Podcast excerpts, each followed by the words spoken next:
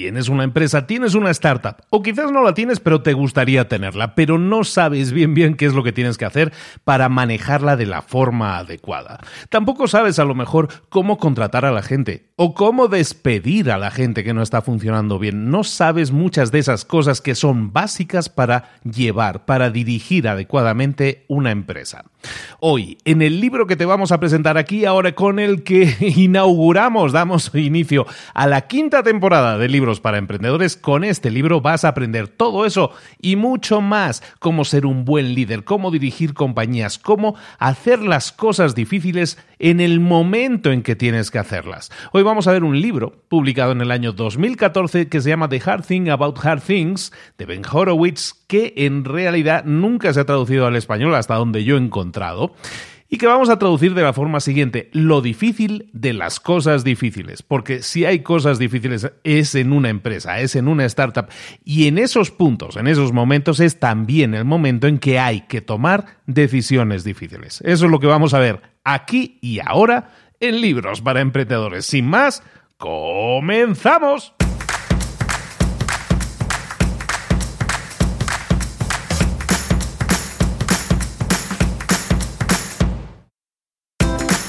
Bienvenidos al podcast Libros para Emprendedores. Para alcanzar el éxito en cualquier negocio que quieras emprender, debes formarte, debes estudiar, aprender para emprender. Y para ello, no hay nada mejor que un libro. En el podcast Libros para Emprendedores te ayudamos de tres maneras. Primero, seleccionando los mejores libros del mercado para ayudarte a emprender, a mejorar en tu emprendimiento. Segundo, te ofrecemos gratis un resumen de los puntos más valiosos explicados en cada libro. Y tercero, te damos finalmente pasos a seguir para poner en práctica todas esas lecciones aprendidas y así poder acortar tu camino hacia el éxito ya sea marketing, ventas, liderazgo, emprendimientos, mentalización, eh, vamos a analizar lo mejor de lo mejor, de los mejores libros del mercado y te lo vamos a dar todo bien masticadito y listo para ser aplicado. Soy Luis Ramos, empresario y emprendedor, y voy a acompañarte, si me lo permites, en este camino. Sin más, comenzamos. Muy buenas a todos, bienvenidos un año más, bienvenidos a este 2020, este 2020, a este quinto año de libros para emprendedores. Estamos iniciando la quinta temporada, las estamos organizando siempre iniciando en enero, que es cuando inició este podcast, iniciamos en el año 2016.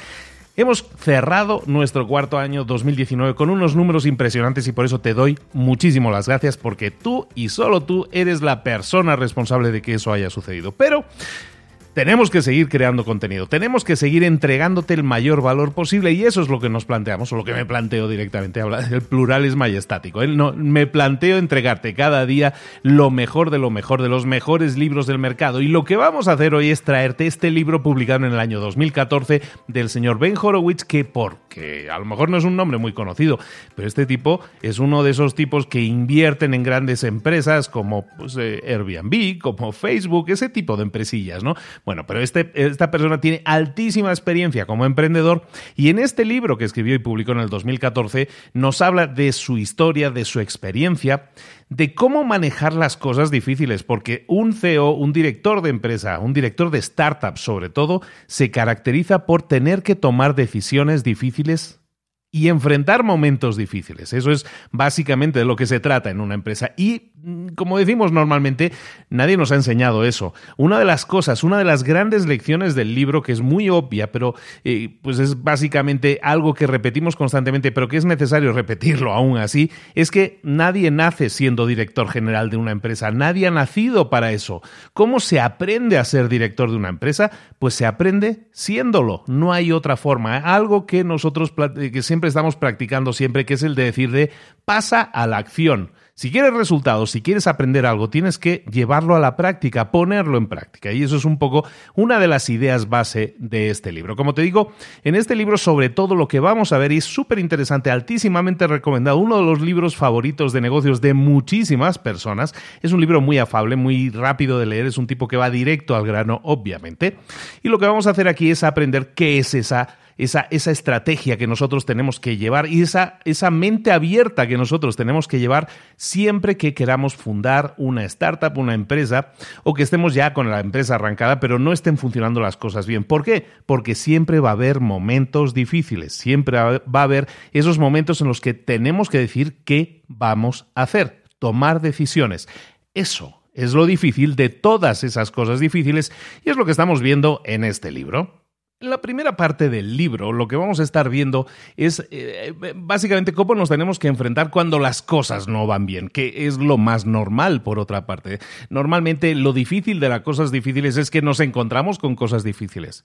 Imagínate que tú creas una empresa. Cuando tú creas una empresa, lo creas, oye, tú eres el creador de la empresa, tienes una idea brillante, una idea que quieres llevar a la práctica, tienes una visión, quieres encontrar ese éxito. Entonces contratas a la gente adecuada creas el entorno de trabajo adecuado, estás estimulando a la gente a crear su, su mejor versión todos juntos trabajan en esa visión, crean el producto perfecto, has identificado a los clientes perfectos, los clientes les va a encantar ese producto que estás creando, trabajas día y noche, eh, sangre, sudor y lágrimas, todo lo que se dice siempre, ¿no?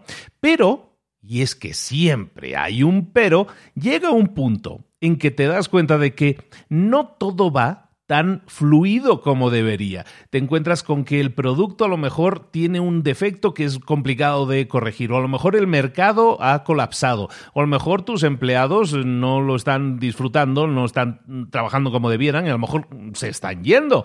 Al final resulta que el mundo a tu alrededor parece que empieza a colapsar. Esto, el libro, Ben, el, el autor del libro lo llama el struggle o la lucha. Y esa lucha existe en todas las empresas, grandes o pequeñas. Llega un punto en que te dejas llevar por los problemas, porque muchas veces nos dejamos llevar por ellos, dejamos que los problemas nos definan, cuando originalmente lo que nos definía era la visión de esa empresa. Entonces dejamos que la lucha que aparece, esa lucha, ese conflicto, dejamos que nos defina. Pero hay ejemplos en la vida real ejemplos de grandes empresas de éxitos, de nombres como Steve Jobs, como Zuckerberg, que, llevan empresas, las más grandes empresas del planeta como Apple, como Facebook, todas han pasado por ese momento de lucha, de conflicto, de duda. Y fíjate dónde están esas empresas hoy y fíjate en sus productos hoy en día. Son las más exitosas del planeta. Ellos también han pasado por ese punto de lucha y, sin embargo se han convertido en empresas exitosas y que están generando muchísimos beneficios. No estás solo, no estás sola cuando tú te enfrentes a esa lucha, a ese conflicto pero tienes que atravesarlo, tienes que derribarlo, tienes que romperlo, tienes que rodearlo, en definitiva, tienes que superarlo si quieres alcanzar la grandeza. ¿Cuáles son los tips que nos dan en el libro para superar o por lo menos para enfrentar esa lucha, ese conflicto, el primer, el primer consejo que nos dan es que no nos enfrentemos a eso nosotros solos.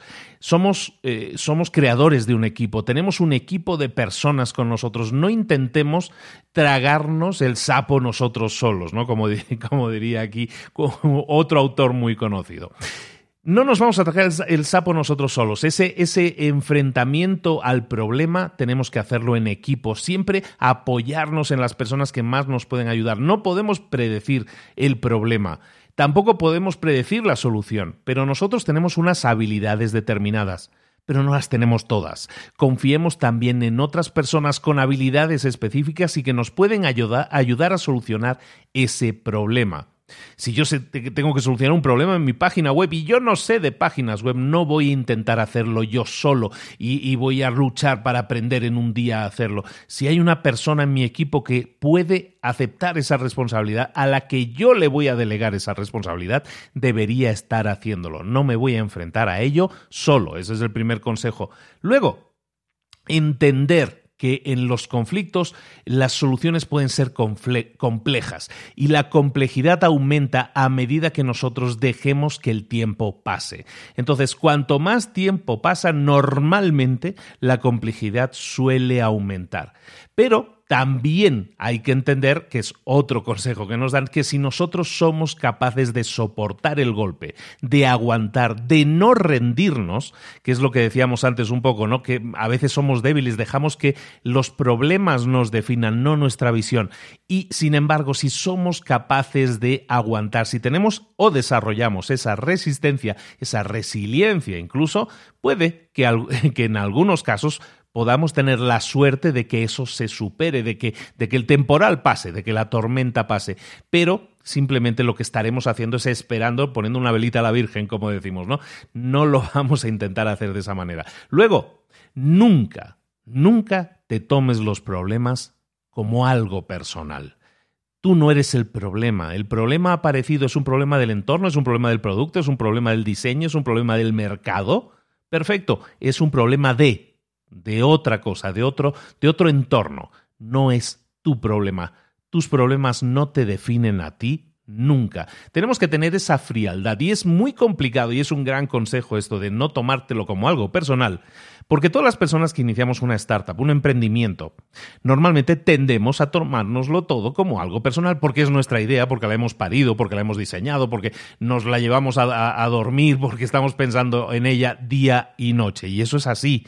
Pero no nos lo tomemos como algo personal si aparecen problemas, porque desgraciadamente o afortunadamente los problemas existen. Y esos problemas, el enfrentar esos problemas es lo que nos define como emprendedores. Lo que define a un emprendedor de cualquier otro ser humano es su capacidad para enfrentar los problemas, los problemas difíciles y tomar decisiones, decisiones difíciles.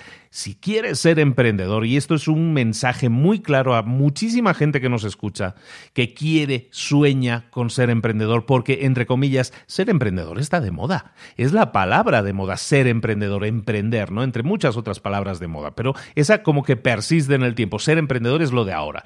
Y estoy de acuerdo, es una gran solución. Pero ser emprendedor no es algo que se hace en piloto automático. Si tú has sido empleado toda la vida, si has tenido un empleo toda la vida y estás acostumbrado a, que tus problemas con el trabajo terminan a las 6 de la tarde o a las 7 de la tarde y luego ya te dedicas a, entre comillas, vivir tu vida, bueno, eso en el camino de un emprendedor eso no existe normalmente. Convives 24 horas con tus problemas, con tu crecimiento, con tus eh, soluciones, con tus victorias también. Pero eso lo haces durante las 24 horas del día. Y eso es lo que define también a un emprendedor. ¿De acuerdo? Entonces, nunca te tomes las cosas como algo personal, ten la suficiente resistencia para enfrentarlo y sobre todo enfrenta los problemas de cara y nunca, nunca lo hagas tú solo o tú sola. Y estábamos mencionando, estábamos mencionando hace unos minutos, te hablaba de la delegación, ¿no? Como una de las claves, ¿no? te ponía el ejemplo, si tienes que solucionar la, la página web, un problema que tiene la página web, pues a lo mejor no tienes tú que ser la persona que lo haga, sino encontrar a la persona adecuada y delegarle a esa persona la tarea. Delegar no significa te la doy y me olvido, sino significa voy a estar pendiente de eso, de esa solución, pero yo no lo voy a solucionar y estás dándole a esa persona una responsabilidad y esa persona lo puede aceptar de buen grado si es una persona contratada para eso y va a crecer y va a aceptar esa responsabilidad y eso lo va a hacer o la va a hacer sentir más motivado o motivada y ciertamente va a intentar encontrar soluciones de forma más específica. Eso es lo que hablábamos cuando estamos mencionando el tema de delegación, ¿de acuerdo? Y no enfrentarnos solo a ese problema. Otro punto importante que tenemos que tener claro siempre en una empresa es que va a haber momentos difíciles, va a haber esos espacios en los que tenemos que tomar decisiones difíciles. ¿Cómo tenemos que hacerlo? Hemos dicho, no lo vamos a hacer nosotros solos. Para que eso suceda, tenemos que tener en cuenta que una de las características principales en nuestra empresa debe ser, por lo tanto, la transparencia. Ser transparente en una empresa es clave. Necesitas construir confianza, desarrollar confianza. Si no hay confianza, no va a haber comunicación abierta. Y si no hay comunicación abierta, es muy difícil que si aparece un gran problema, seamos capaces de resolverlos, de resolverlo como un equipo, como un uno, como una unidad, ¿no? Para eso necesitamos, por lo tanto, ser transparentes. Si hay un problema, seamos transparentes sobre ese problema, expliquemos, desarrollemos una explicación para que todo el equipo sepa que existe ese problema. Cuanto lo que ven, ven más cuatro ojos que dos ojos, ¿no? Que dicen lo mismo. Si tenemos muchos cerebros pensando en soluciones a un problema, es mucho más probable que rebotemos ideas de forma adecuada y que encontremos mucho antes soluciones específicas. Que seamos más creativos, que encontramos otros enfoques diferentes a uno único que sería el nuestro es la forma más rápida de resolver problemas. En cuanto venga un momento difícil, en cuanto lleguen las malas noticias, y lamentablemente las malas noticias van a llegar, en ese momento debemos ser positivos, somos directores, se espera de nosotros que seamos positivos, pero a lo mejor lo que nunca se te ha dicho es que además de ser positivo, de ser propositivo, de ser creativo, lo que tienes que ser es además transparente. Eso te va a hacer ganar muchísimo más respeto y obtener muchísima más ayuda que al final es lo que necesitas. Otro punto importante, y este libro se ha hecho muy famoso sobre todo por tratar un par de puntos muy interesantes y que no se suelen tratar tanto. Un punto es que cada vez que hay problemas y uno de los momentos difíciles en una empresa es el momento de despedir a, personal, de despedir a personas que has contratado. Hemos hablado de que es importante contratar a las personas adecuadas. Sin embargo, hay momentos en que detectamos que esas personas que considerábamos que eran las adecuadas ya no lo son. Entonces tenemos que despedirlas. Despedir a alguien es difícil, pero tenemos que ser consecuentes con ello y tenemos que ser claros y directos. ¿Cómo despedir? Hay todo un capítulo en el libro que te va a explicar exactamente cómo tienes que despedir, cómo tienes que despedir a alguien. Nunca va a ser agradable. Eh, hay películas, me acuerdo de una película. Up in the Air se llama, ¿no? Que trataba básicamente de eso, de que estaban despidiendo a gente en una empresa a lo bestia, además, ¿no? Pero no hay una manera eh, cómoda de hacerlo, pero tenemos que ser honestos con nosotros mismos. Si nosotros tenemos una empresa, queremos que crezca, que se desarrolle, que las personas que están en ella también crezcan y se desarrollen, a lo mejor lo que tenemos que hacer es despedir a las personas que no están sumando, que no tienen esa visión, que no tienen esa mentalidad.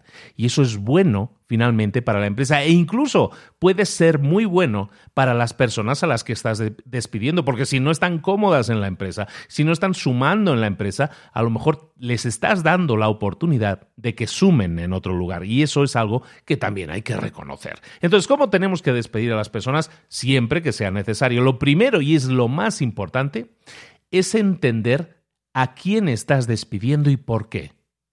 ¿Tienes clara la razón por la que la estás despidiendo? Tendríamos que fijarnos muy mucho en las fortalezas de las personas cuando las contratamos, pero también en las debilidades de las personas. Cuando tú contratas a una persona, tienes que ser consciente de sus fortalezas, pero también de sus debilidades y también si esas debilidades es algo que tú puedas manejar y puedas soportar. Porque si una persona finalmente demuestra debilidades que ya vimos, que ya detectamos en la entrevista, bueno, pues entonces no nos podemos sorprender, ya estaba presente esa debilidad, ese factor que en lo que esa persona no era buena. Entonces debemos entender si estamos despidiendo a esa persona por alguna debilidad que finalmente no supimos manejar. Si es así, es lógico que despidamos a esa persona. Tiene una debilidad, no suma, a lo mejor puede que incluso esté restando. En ese caso, tenemos que saber a quién lo estamos despidiendo y por qué lo estamos despidiendo. La razón el por qué debe ser algo frío en ese sentido, en el sentido de que debemos saber si está sumando o no está sumando. Segundo punto y muy importante es que debemos, si tenemos que despedir a alguien, debemos hacerlo lo antes posible. Nunca te retrases. Cuanto más tiempo pasa, el problema más grande se puede hacer. O la mala influencia que esa persona puede estar generando en su propio trabajo puede incluso contagiarse como un virus puede contagiar a otras personas del equipo y eso nunca es una, una buena noticia. ¿De acuerdo? Entonces siempre tenemos que pensar a quién estamos despidiendo, por qué le estamos despidiendo y cuando lo tengamos claro, hacerlo lo antes posible, no retrasarnos nunca. Un tercer punto muy importante a la hora de despedir gente, y sé que es un tema duro el que estoy tratando, ¿no? pero tenemos que entender que lo que estamos haciendo puede ser beneficioso para todas las partes. Lo que tenemos también que hacer es que eh, tenemos que entrenar a las personas que son jefes de sus áreas. A lo mejor nosotros somos el director de la empresa, pero tenemos una persona que trabaja con nosotros, que es un gerente, que es un director de área. Tenemos que entrenar a todo ese management, a todos esos directores o esos gerentes. Tenemos que entrenarlos también en todas estas características de cómo despedir a la gente y hacerlo de forma honesta, clara y justa también es justo despedir a la gente si no están sumando, como decíamos, ¿no? Entonces tenemos que entrenar a ese, a ese a ese estrato gerencial, también en cómo despedir a las personas. ¿Por qué? Porque ellos están mucho más cerca de esas personas a las que estamos contratando o despidiendo. Están mucho más cerca de ellos y por lo tanto tienen muchísimas más razones para arguir a favor o en contra de si hay que despedir a alguien o no. ¿De acuerdo? En el caso en el caso de que tengamos que despedir a más de una persona o unos despidos en masa, que muchas veces puede suceder lamentablemente en una empresa, tenemos entonces que explicar a toda la empresa, no solo a esas piezas, sino a toda la empresa al completo, se les tiene que explicar qué está sucediendo y por qué. ¿Por qué tanto despido va a suceder? Bueno, pues todos debemos saber por qué está sucediendo, ¿de acuerdo? Lo que hablábamos antes, transparencia también en los malos momentos. Resumiendo lo que decíamos, tenemos que saber a quién despedimos, el por qué, si ese razonamiento es correcto, que no sea sesgado, si es así lo vamos a hacer lo antes posible, sin retrasos, y también vamos a intentar entrenar a todo nuestro management para que ellos también puedan llevar a cabo ese tema de los despidos porque ellos van a tener muchas más razones a favor o en contra de si hay que despedir a alguien o no. Y eso va a ayudar a la fluidez de un equipo. No es deseable despedir a nadie nunca, evidentemente, pero si no están haciendo un buen trabajo, si no suman, esas personas está claro que si no están sumando en una empresa, yo no creo que tampoco se sientan realizadas. Y una persona que no se siente realizada tampoco está sumando en su propia vida. Entonces, hay gente que es acomodada y, dices, aunque, y dicen, aunque yo no esté disfrutando de mi trabajo, eh, de aquí no me quiero mover. Eso no es una decisión sana ni para la empresa ni para esa propia persona. Y es importante que nosotros lo detectemos y sumemos, en este caso, eliminando a una persona que no está sumando en nuestro equipo. Otro de los puntos claves en este libro es que tenemos que tener un orden muy claro en nuestra cabeza de qué es lo más importante en nuestra empresa. Y ese orden muchas veces lo tenemos equivocado, porque pensamos, no, lo que más importante son los beneficios de la empresa, porque eso es lo que va a mantener a la empresa funcionando. En parte sí, el flujo de caja evidentemente es sumamente necesario, pero tenemos que tener tres puntos claros. En una empresa normalmente va a haber gente, va a haber productos o servicios y también va a haber eh, generación de beneficios. ¿Qué es lo más importante en una empresa? El orden adecuado de importancia en una empresa tiene que ser primero la gente, luego los productos y luego los beneficios.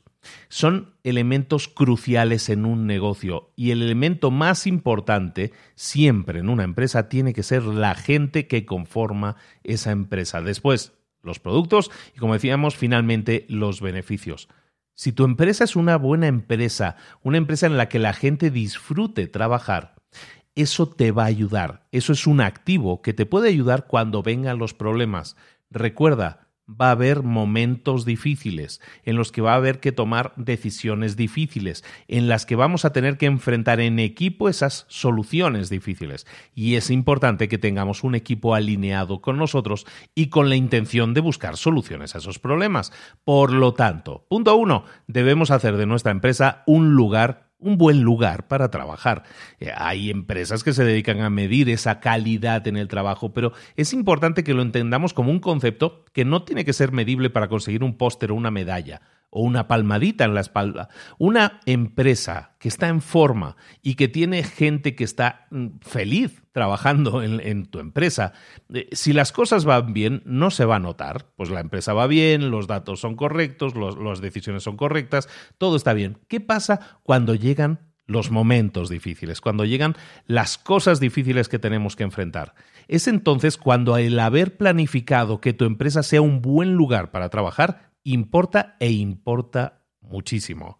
El autor nos explica en el libro que cuando las cosas se ponen duras, cuando las cosas se ponen difíciles, cuando las cosas van mal, es entonces cuando tener empleados contentos es algo súper importante. Si una empresa está atravesando un mal momento, la mayoría de empleados normalmente se van de una empresa. Si una empresa, en cambio, ha cuidado a sus empleados, les ha dado lo que necesitaban, los ha hecho crecer, entonces si esa empresa atraviesa, momentos malos, la gente a la que le importa la empresa porque se le ha educado así, porque se le ha criado, porque ha crecido también con, con, la empresa y dentro de la empresa, en esos momentos malos, si nosotros hemos hecho de nuestra empresa un buen lugar para trabajar, esa gente se va a quedar, no se va a ir a buscar otra empresa, entre comillas, mejor.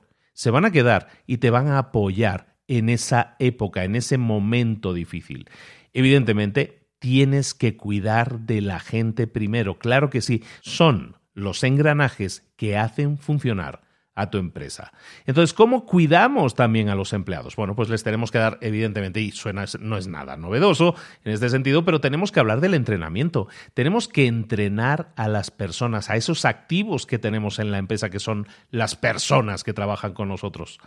Entonces, tenemos que tener en cuenta dos puntos aquí. Primero, tenemos que haber fichado a la gente adecuada. Por eso el proceso de reclutamiento es tan importante. Pero una vez hemos reclutado a las personas adecuadas, que tienen las capacidades y lo que nosotros deseábamos, y lo que no tenían, sabemos que lo podemos manejar. Cuando nosotros hemos contratado a las personas adecuadas, luego no, no tenemos que darles una mesa y ahí te quedas, sino que tenemos que darle entrenamiento, tenemos que darle eh, información, entrenamiento continuado que les permita crecer. Un empleado no llega a tu empresa para servirte a ti. Un empleado llega a una empresa para servirse primariamente a sí mismo o a sí misma. Ese empleado quiere algo, quiere crecer, quiere desarrollarse, quiere sentirse satisfecho o satisfecha en su trabajo, como todo el mundo por otra parte. Entonces, si eso es así, si nosotros lo entendemos así, entonces tenemos que invertir en nuestros empleados, en las necesidades de nuestros empleados de crecer y tenemos que ayudarles a crecer. ¿Por qué? Cuando tú le das formación a tus empleados, punto uno, aumenta su productividad. Y su productividad es clave. Si tú entrenas a tus empleados cómo tienen que trabajar para ser más productivos, para tener más claras las soluciones y para desarrollarlas de forma más viable, eso va a hacer que sean más productivos. Evidentemente que sean mejores empleados y más satisfechos consigo mismo y sus resultados. Después, tenemos que tener, punto dos, es muy importante, además de entrenarlos en productividad, tenemos que tener alguna especie de sistema de medición del desempeño. Tenemos que dejar claras nuestras expectativas con esos empleados y tener un sistema que nos permita medir si están llegando a cumplir esas expectativas, ya sea expectativas de ventas, expectativas de desarrollo, expectativas de resultados al final. Eh, cada empleado, incluso dentro de una empresa, cada empleado puede tener diferentes unidades de medida. Es normal y es lógico. Bueno, pues si nosotros tenemos formas de medir los resultados de nuestros empleados y definimos los resultados que esperamos obtener de esos empleados, ellos también van a tener mucho más claro qué es lo que se espera de ellos, qué es lo que tienen que hacer para trabajar y para dar un buen, un mejor resultado, un resultado que sume en la empresa. Esto beneficia tanto a la empresa, obviamente como a su jefe, pero también beneficia al empleado que tiene las cosas más claras y se va a sentir mucho más satisfecho con lo que hace y mucho más lleno o llena de satisfacción, ¿vale? Y por último, también entender que la calidad es esencial, es básico. Si nosotros entrenamos a todo el mismo de la misma forma, vamos a, a obtener fotocopias de personas que en algún caso les puede servir el entrenamiento, pero en otros casos no. Si entendemos que la calidad es esencial, es básica, entonces debemos darle a cada empleado la formación que necesita ese empleado. No una formación genérica, sino específica a las necesidades de esa persona. ¿Por qué? Porque eso va a aumentar también que una persona dé más y mejores resultados y también va a aumentar la retención. La retención de los empleados es importantísima. Tú has contratado a alguien, has invertido tiempo en contratar a alguien, has invertido dinero en contratar a, alguien, pero una vez lo hayas identificado, quieres que esa persona se quede contigo el máximo tiempo posible. ¿Por qué? Porque está haciendo más valiosa la inversión que se hizo en esa persona. Por lo tanto, tenemos que invertir en generar más y mejores empleados, más contentos, más satisfechos consigo mismos y con el trabajo que están realizando. Y eso no es responsabilidad de ellos, sino es tu responsabilidad como director o directora o dueño o dueña de esa empresa. En el libro también hablan de, que muchas veces en grandes empresas se tiende a contratar eh, a una empresa a lo mejor que tiene problemas, se tiende a contratar a ejecutivos externos, ¿no? Oye, tenemos un problema, necesitamos solucionarlo, vamos a traer una persona con experiencia. Y lo que hacen es traer un ejecutivo externo. Un ejecutivo externo normalmente viene de una gran empresa. Piensa siempre, lo que estamos hablando aquí en este resumen de hoy es de, de, situaciones en las que tú tienes una startup, una empresa que está comenzando, que no está establecida totalmente. En esos casos, traer a una persona de fuera puede ser contraproducente. ¿Por qué? Porque normalmente un ejecutivo de una gran empresa ya establecida tiene una forma de trabajar diferente de la que tiene un ejecutivo en una empresa de tipo startup. ¿Por qué? Porque a lo mejor están más acostumbrados a que les lleguen los requerimientos, a firmar, eh, validar y aceptar cosas, están más a la espera no son tan proactivos como suele ser un ejecutivo de una empresa que está empezando. Entonces, las habilidades pueden ser diferentes. La priorización de las, de las cosas que hace un, un, gerente, un director de empresas, a la hora de tomar decisiones es complejo. Una, eh, una startup necesita a alguien que pueda contribuir, que pueda sumar, que tenga proactividad. No que sea un gran gestor, sino muchas veces que sea un gran emprendedor. Eso es complicado de, captarlo y muchas veces es mejor promocionar a gente que haya crecido dentro de tu empresa con tu filosofía y hacerlos grandes ejecutivos dentro de la empresa en vez de fichar a personal de fuera para que nos den soluciones a problemas específicos, porque recordemos que en la mayoría de los casos un ejecutivo de eficacia probada no ha trabajado en una startup, sino que ha trabajado en una empresa ya establecida y en una startup eso no nos va a solucionar los problemas. Otra situación difícil a la que se puede enfrentar un, dueño de empresa, una persona que está dirigiendo una startup, es una situación difícil pero positiva. Una situación difícil es el crecimiento de la empresa. ¿Por qué? Porque estábamos hablando de que tenemos que crear, en el punto anterior estábamos hablando de que tenemos que crear un buen nivel de trabajo, una buena calidad, un buen ambiente de trabajo. Eso significa crear una cultura de la empresa también, una cultura que a lo mejor cuando es una startup y somos 6, 7, 10 personas trabajando es muy fácil de establecer y todos somos amigos y vamos después a tomar cervezas juntos. Pero cuando la empresa comienza a crecer, ya sea que el crecimiento sea lento, sea rápido, da igual, la cultura probablemente va a cambiar. La cultura de la empresa probablemente va a cambiar porque no es lo mismo un equipo de 10 personas que se comportan de una manera y la cultura es implícita también de alguna manera, que cuando esto se traslada a una empresa que a lo mejor tiene 100 empleados, 200, 700 empleados. Entonces es importante que en esta situación difícil seamos también conscientes de que la cultura va a cambiar, pero que no tenemos que crear una nueva cultura, sino lo que tenemos que hacer es evolucionar nuestra cultura tenemos que escalar también la cultura de la empresa. Para eso, ¿qué tenemos que hacer? Lo principal es evitar las situaciones, entre comillas, políticas, que llaman en el libro situaciones políticas. Las situaciones políticas son ese tipo de situaciones que tienen que ver en el entorno laboral con, a lo mejor, por ejemplo, evaluaciones de los empleados, promociones de los empleados, compensaciones económicas o de otro tipo de los empleados. Todas estas situaciones normalmente eh, le confieren a esa situación un carácter político, de politiqueo, ¿no? Entonces, ese politiqueo lo tenemos que evitar lo máximo posible. ¿Cómo se puede hacer eso en una empresa que ya está creciendo?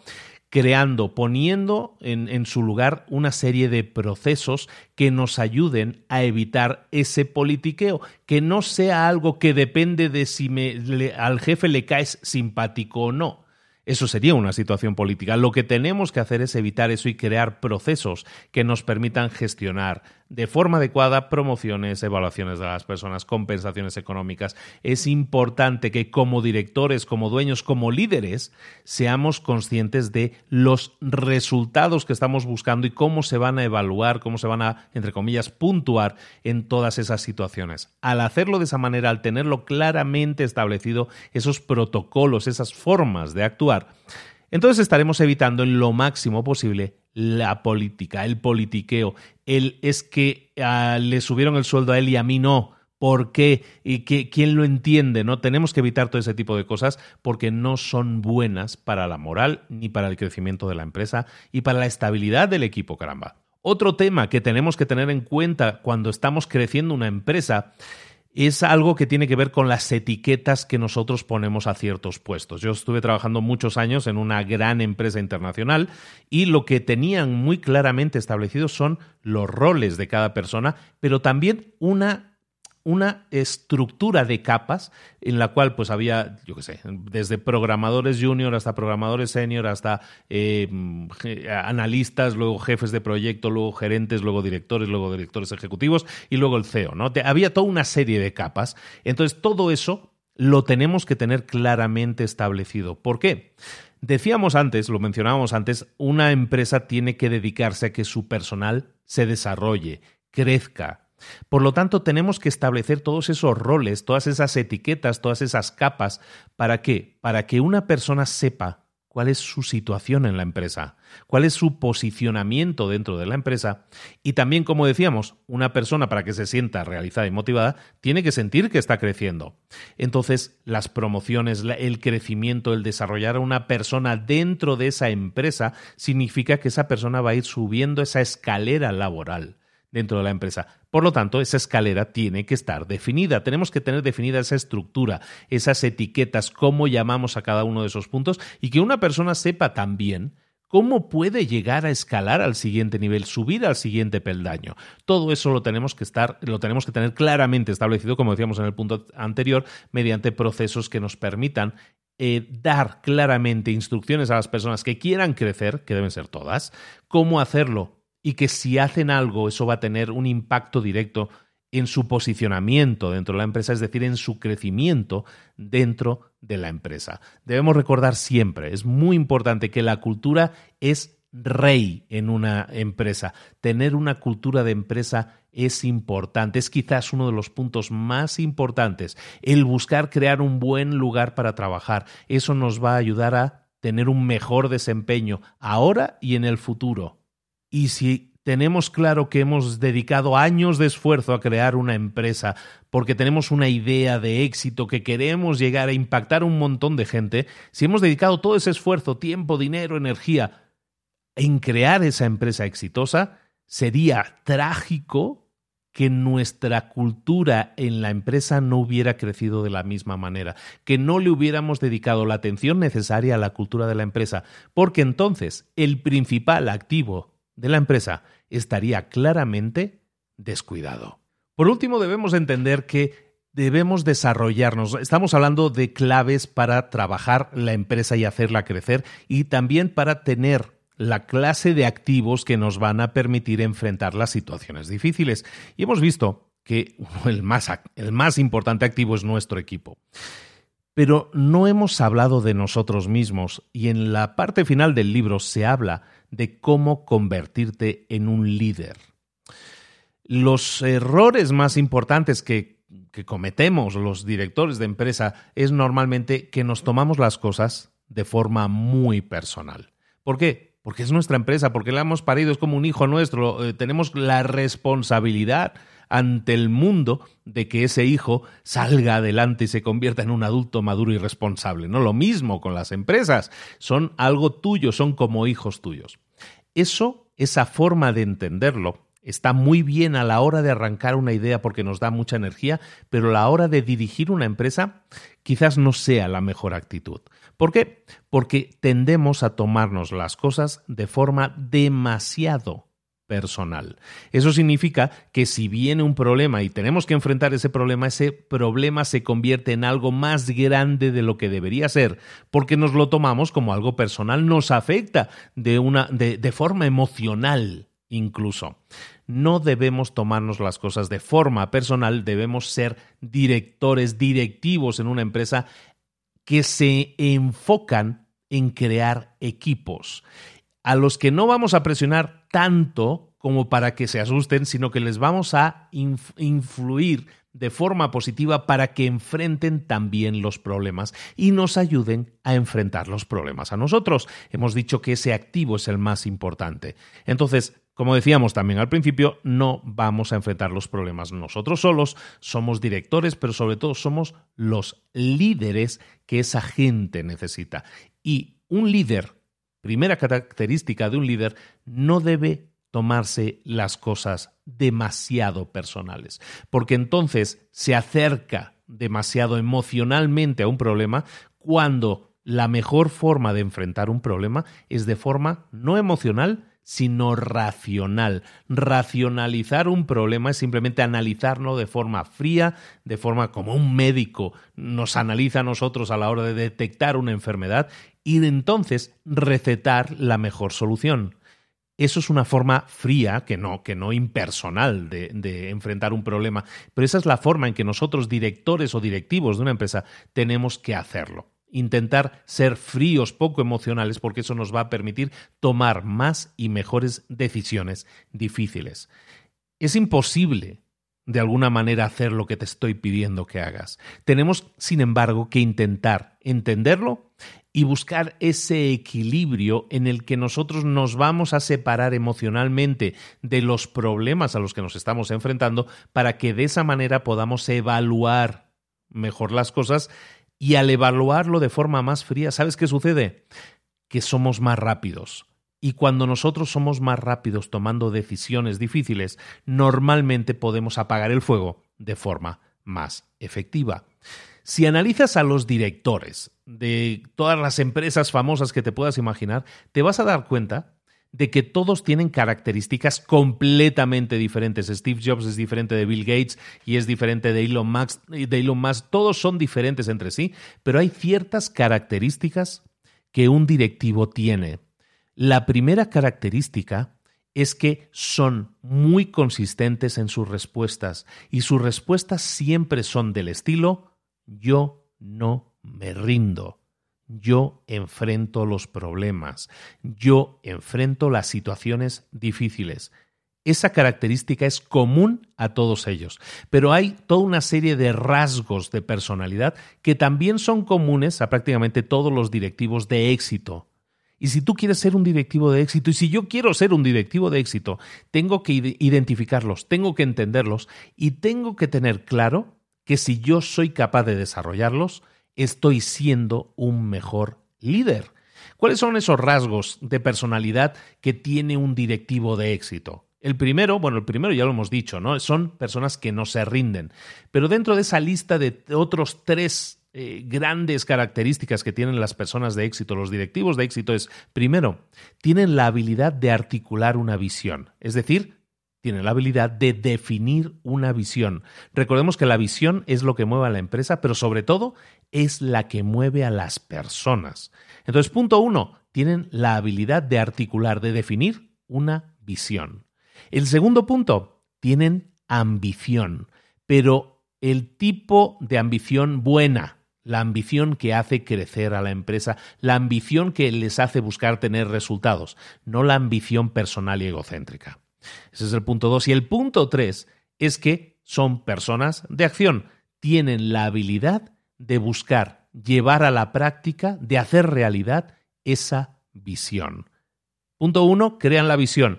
Segundo, son ambiciosos, es decir, buscan llevarla a la práctica. Y tercero, tienen la habilidad de lograr llevar a cabo esa visión. Es decir, saben cómo trasladar ese sueño, esa imagen, esa visión, transformarla en acciones que nosotros podemos llevar a cabo, que su equipo debe ser capaz de llevar a cabo, porque todas esas acciones sumadas van a dar como resultado la visión que se estaba definiendo.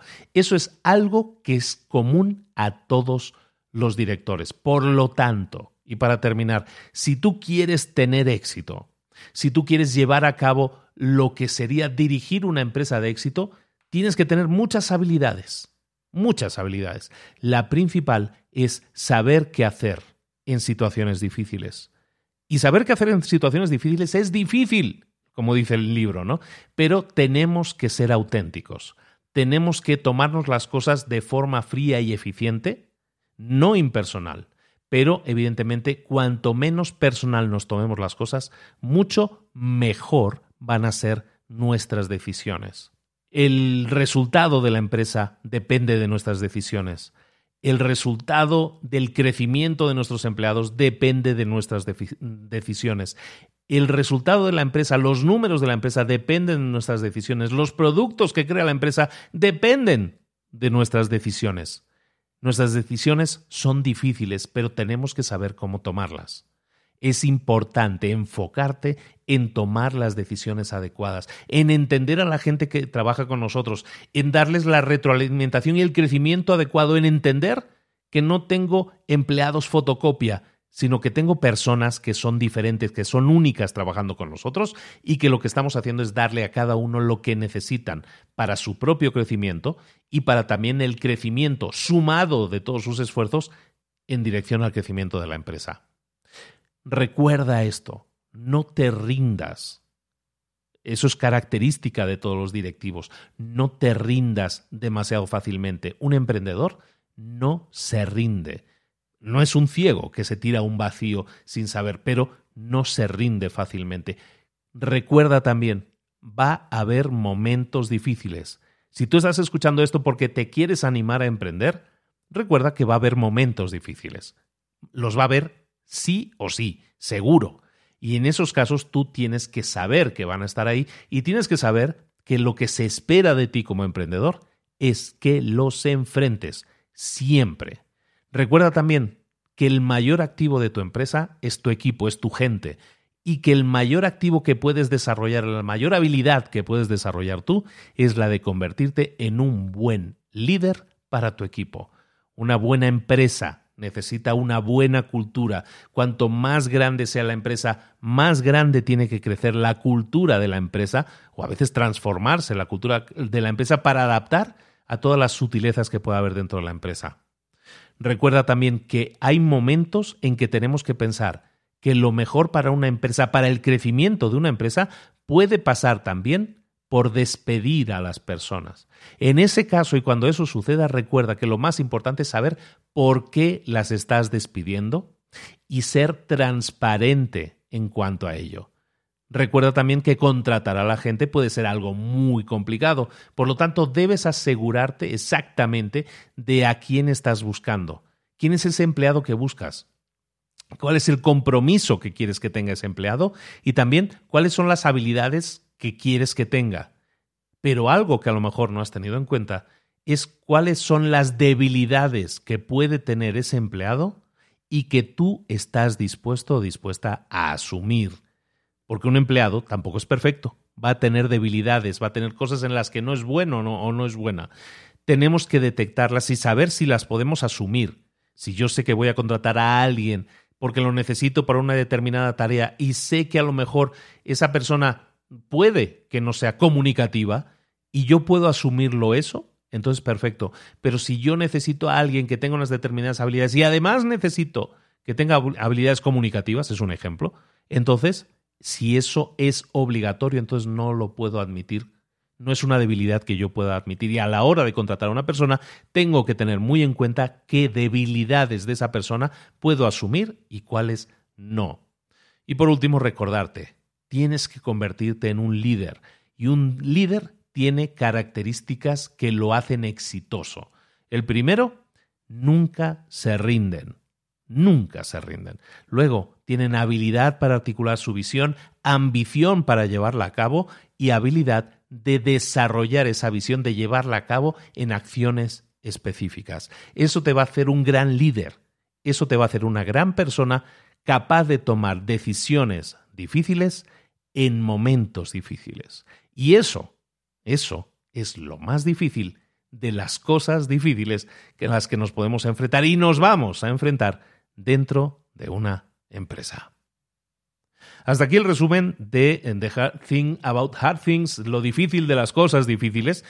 Un libro altísimamente recomendado, uno de los libros más vendidos desde hace varios años, desde hace como 3, 4, 5 años. Es un libro que está copando las listas de una persona altísimamente exitosa, una empresa que, una, una persona que ha comprado, que ha creado empresas en 30, de 30 millones de dólares y las ha vendido en 1.600 millones de dólares un empresario con muchísima experiencia y que ahora se dedica al tema de inversión. En el libro se especifica muy a detalle su historia, no vamos a entrar en eso ahora. Prefería resumirte los puntos que tú puedes aplicar directamente en tu vida y que te pueden cambiar tus resultados. Si te gusta, Recuerda que esto simplemente es una pincelada de los puntos que yo considero más importantes del libro. Es un análisis, pero el libro está ahí esperándote.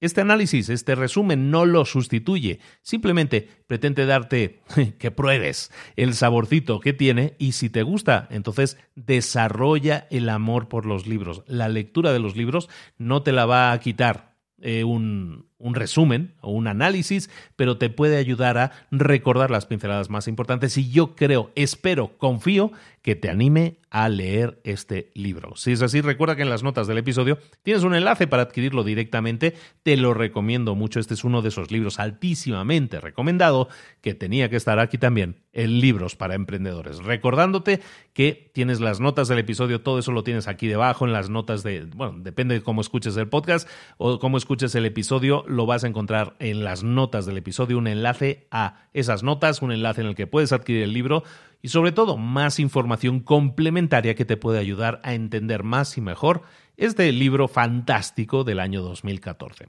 Recordarte también que en librosparaemprendedores.net no solo tienes el resumen de este libro, el acceso al resumen de este libro, sino tienes acceso a todos los resúmenes de estos libros en formato audio, ciento y pico, no sé, ciento veintitantos, ciento treinta resúmenes que puedes escuchar horas y horas y horas de información de valor si querías tener un máster pero no tenías el dinero para invertir en ello, aquí tienes un máster con los ciento y pico libros que deberías eh, asumir, que deberías leer, que deberías absorber para tener más y mejores resultados y un crecimiento en lo personal y en lo profesional. Si te ha gustado el resumen, te pido un único favor. Si tienes la oportunidad de ir a iTunes, si tienes un usuario de iTunes, vete a iTunes y déjame en el podcast esas cinco estrellas famosas que se piden siempre si te ha gustado mucho, y también un comentario, un comentario en el que tú estés explicando qué has obtenido de determinado resumen que has obtenido del podcast en sí, porque esos comentarios la gente los lee y les puede ayudar a tomar una decisión y decir, este podcast me puede servir. Y si es así, nos estás ayudando a propagar, a que más gente se beneficie de este contenido. Y eso es bueno. Es bueno para ti porque te hace una persona generosa, una persona que comparte y te hace beneficiar a otras personas que puedan obtener ese resultado. ¿De acuerdo? Bueno, muchísimas. Eh, y también nos beneficia a nosotros, evidentemente, porque nos ayuda a tener mayor visibilidad y a llegar a muchísima más gente, que mm, modestamente es la misión de la vida de este servidor, humilde servidor tuyo. Un abrazo muy grande, soy Luis Ramos, te espero la próxima semana con un nuevo resumen aquí en Libros para Emprendedores. Espero que te haya gustado este. Espero tenerte como socio, como aliado aliada mía en este nuevo año que estamos iniciando, en este 2020, en esta nueva década. Bueno, ahora me he enterado que no estamos iniciando la década. para mí sí, ¿eh? Para mí todos los que estamos en los locos años 20, ¿no? Todos empiezan por 20, pues para mí estamos ya iniciando década. Estamos en los locos años 20. Estoy muy emocionado con lo que viene por delante y con lo que vamos a hacer juntos, por lo tanto, no te pierdas nada. Suscríbete a este podcast. Si lo haces a través de iTunes, suscríbete en iTunes. Si lo haces a través de Spotify, suscríbete en Spotify. No te pierdas ni un solo episodio. Vas a recibir las notificaciones adecuadas según la aplicación que utilices. Da igual la que sea. Estamos en todas partes. Escúchanos. Si tienes Android, somos uno de los podcasts a nivel mundial en español en los que nos puedes escuchar para despertarte todas las mañanas con nuestros resúmenes también de libros para emprendedores. ¿No lo estás haciendo? Puedes hacerlo. Hazlo. Invierte en tu futuro. A lo mejor no puedes invertir dinero, no quieres invertir dinero, pero invierte tiempo de calidad absorbiendo conocimiento del bueno con los mejores libros del mercado. Nosotros estaremos aquí, como siempre, para seleccionarlos y para traértelos uno por uno. Un abrazo muy grande de Luis Ramos. Nos vemos la próxima semana en Libros para Emprendedores. Saludos. Hasta luego.